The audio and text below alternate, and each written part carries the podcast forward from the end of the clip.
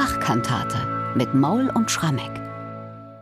Pfingstsonntag. Wir wünschen frohe Pfingsten und wir haben in unserem Podcast tatsächlich noch eine Weimarer Kantate von Johann Sebastian Bach in petto. Erschallet ihr Lieder. Erschallet.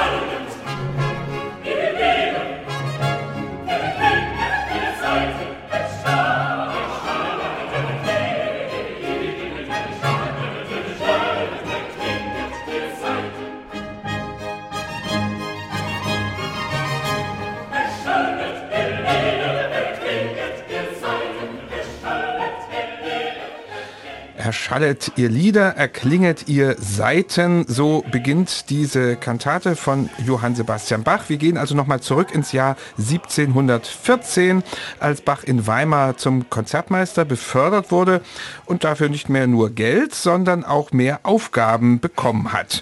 Monatlich war künftig eine neue Kantate für den herzoglichen Gottesdienst zu komponieren. Zum Pfingstfest 1714 hat er diese Aufgabe, wie wir finden, bestens erfüllt mit der Kantate eben erschallet ihr Lieder. Fangen wir mal, Michael, mit dem Text an. Der müsste doch, wie bei fast allen Weimarer Kantaten, von Salomon Frank sein, dem Hofdichter. Ja, ich würde mal sagen, auch wenn wir nicht den ultimativen Beweis haben, weil es eben keinen Textdruck der Kantate gibt, wo der Name Salomon Frank drunter oder drüber steht, verrät doch die Form ihn. Ja, ist ganz erstaunlich, dass drei Arien hintereinander wegkommen und nur ein Rezitativ da ist und das passt sehr zu den Texten, die definitiv von Frank stammen. Also das ist einfach seine Form relativ wenig, manchmal überhaupt keine Rezitative und auch die ganze Sprache sehr schwärmerisch und so weiter. Das ist schon alles die Signatur von Frank. Das wäre also was zur Form und zum Dichter. Was gibt's denn zum Inhalt zu sagen? Ist ein richtiger Pfingsttext. Es ist ein richtiger Pfingsttext. Man muss erst mal sagen, es ist im Reigen der Kantaten, die der frisch gebackene Konzertmeister Bach komponiert hat, wahrscheinlich das dritte Stück. Das erste war ja Himmelskönig sei willkommen, dann Wein, Klagen, Sorgen, Zagen und jetzt eben erschallet ihr Lieder. Alle drei musikalisch völlig unterschiedlich. Das dritte Stück hier, das ist insofern, finde ich, eine lustige Fügung, weil in diesem Stück geht es natürlich von vorn bis hinten weil wir haben das Pfingstfest um die Dreieinigkeit und im Zentrum steht eigentlich eine Auseinandersetzung mit dem Heiligen Geist, der ja laut Episteltext auf das Pfingstfest und überhaupt nach dem, was wir an Pfingsten feiern, ja an diesem Tag über uns Menschen gekommen ist. Zugleich spielt ein Abschnitt aus den Abschiedsreden Jesu eine Rolle, Johannes 14, Verse 23 bis 31, das ist der Evangeliumstext für den Sonntag. Also hier spricht Jesus zu seinen Jüngern, der Heilige Geist wird euch alles lernen und der zentrale Satz aus diesem Evangelium Evangeliumsabschnitt, der kommt dann im einzigen Rezitativ der Kantate. Also eine richtig vorbildliche Auseinandersetzung mit der Relevanz des Pfingstfestes. Und nun hast du schon die Dreifaltigkeit oder Dreieinigkeit erwähnt. Da steckt die Zahl 3 drin.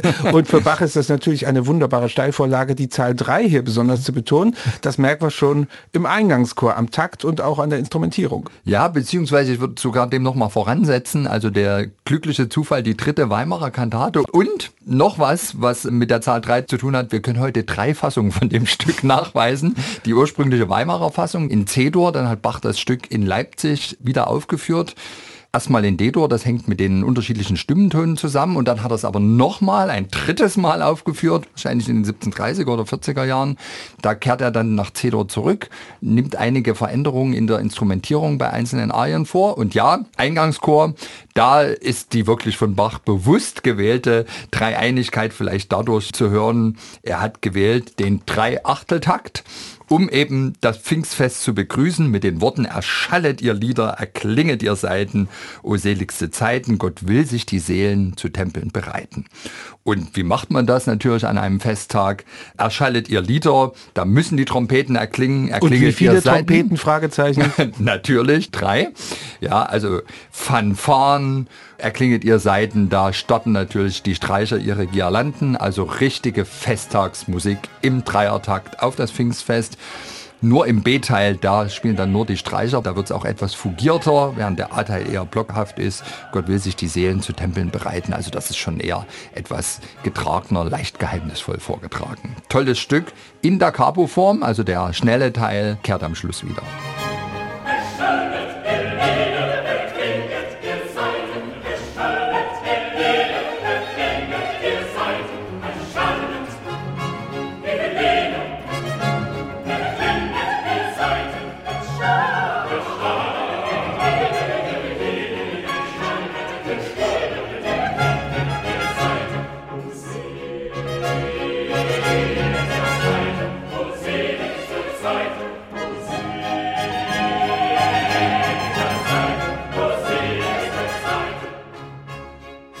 Ja, das ist also dieser festliche Eingangschor der Kantate Erschallet Lieder. Sehr viel Drei ist dabei.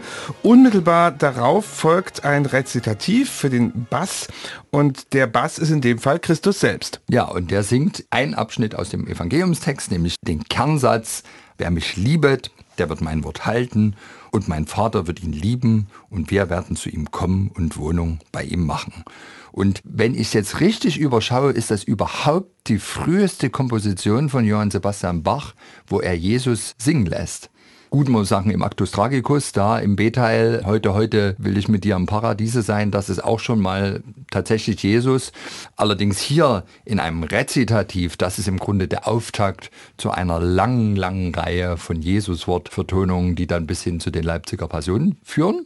Und interessant ist, er hat ja vielleicht noch nicht ganz so die Autorität und Bedeutungsschwere wie vielleicht in den Passionen. Das ist hier noch etwas verspielter begleitet, aber dennoch von großer Wirkung.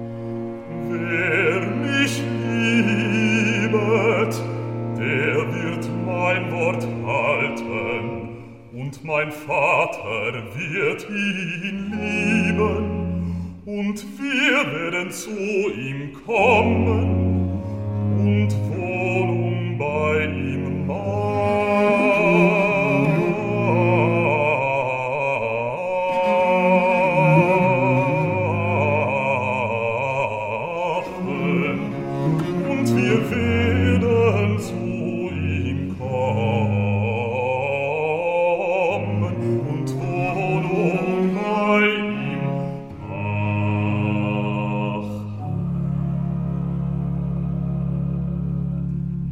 Soweit also die Vox Christi hier wahrscheinlich möglicherweise eine Premiere für ja. Bach.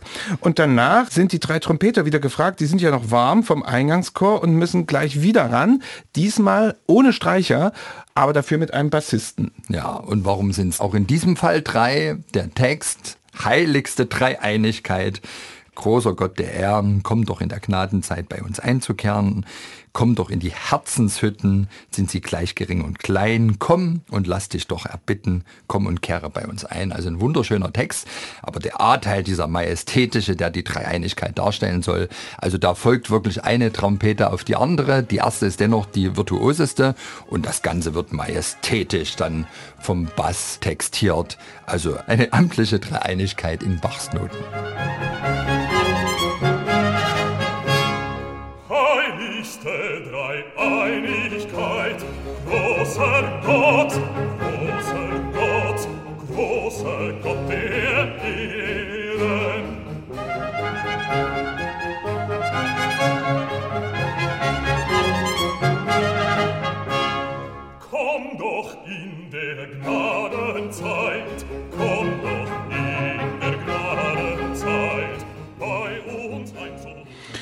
Sehr viel Trompetenstimmen, also in dieser Bassarie, in der die Dreieinigkeit gegrüßt wird. Und dann, wir haben es ja schon gesagt, fehlen Rezitative. Es gibt kein weiteres in dieser Kantate. Dafür unmittelbar darauf zwei weitere Arien. Erstmal eine Tenorarie. Der Tenor, der singt hier vom Seelenparadies. Ja, wie schildert man das denn musikalisch? Also für mich, Bernhard, ist das der Höhepunkt der Kantate. Mhm. Also zumindest der Gänsehautmoment, ich sag's mal so. Also der vollständige Text ist ja O Seelenparadies, das Gottes Geist durchweht der bei der Schöpfung blies, der Geist, der nie vergeht, auf auf bereite dich, der Tröster nahe sich. Ich glaube, das Seelenparadies ist gar nicht so zentral, sondern Gottes Geist, der Geist, der nie vergeht, das ist natürlich der Heilige Geist.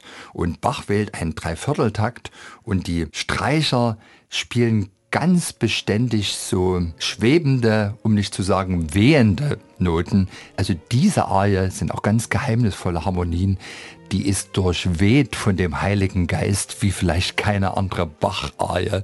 Man kann das vielleicht noch mit dem Moment vergleichen in der Hamollmesse, wenn im Glaubensbekenntnis vom Heiligen Geist die Rede ist. Also das ist für mich Bachs Heilige Geist-Arie.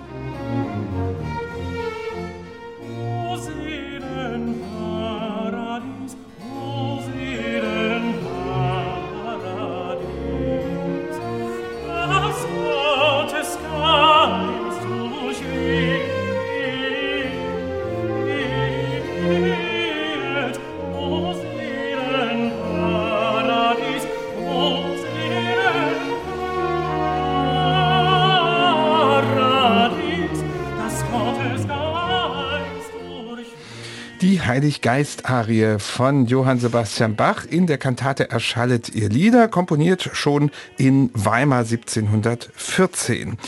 Und dann gibt es als dritte Arie ein Duett zwischen Sopran und Alt und das ist jetzt wieder so ein Dialog. Auf Dialoge kommt Bach ja immer mal wieder in seinem Kantatenschaffen zurück, meist zwischen Jesus und der gläubigen Seele. Hier aber zum Pfingstfest nicht Jesus, sondern der Heilige Geist, Persönlich. der jetzt schon in der Arie Ja. zuvor beschworen wurde, der fängt jetzt an zu singen. Und das ist, glaube ich, wirklich singulär in den Bach-Kantaten.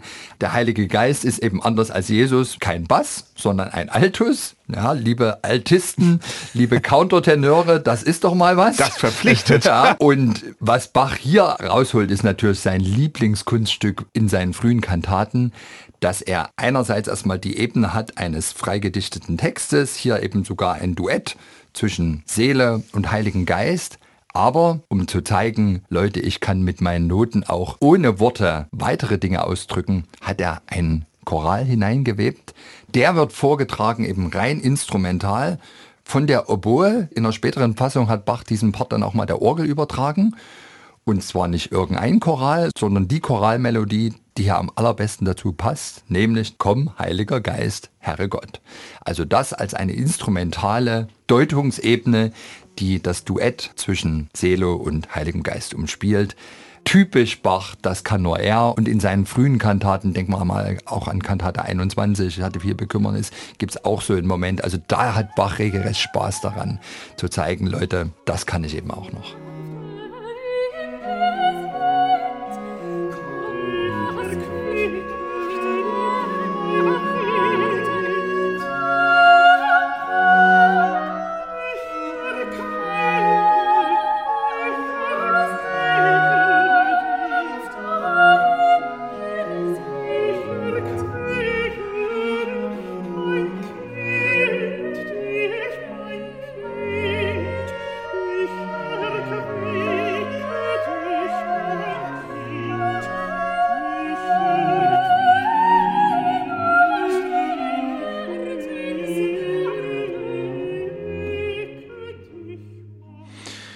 Ganz deutlich ist hier der Choral rein instrumental ausgeführt zu hören. Komm, Heiliger Geist, Herre Gott, der also dieses Duett noch kommentiert musikalisch.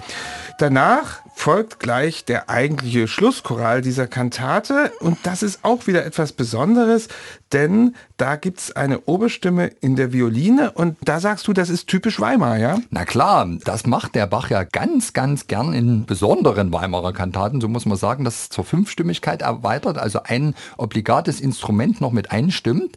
Und hier finde ich, kann man eine ganz schöne Brücke bauen zu einer weiteren ganz besonderen Kantate aus dem Jahr 1714 für den ersten Advent. Nun kommt der Heiden Heiland. Übrigens die Kantate, wo dann Bach nach unserer Pfingstkantate erneut Jesuswort auch vertont hat im Rezitativ. Siehe, siehe, ich stehe vor der Tür und klopfe an.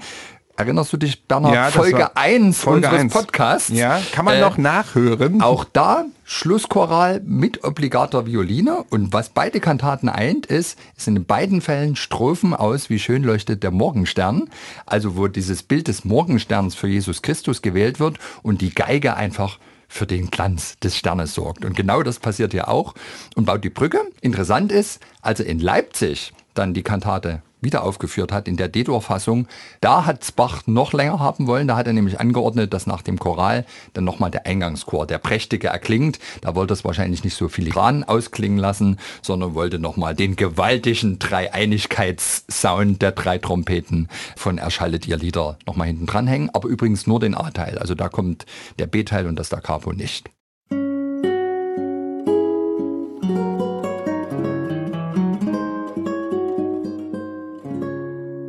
MDR Klassik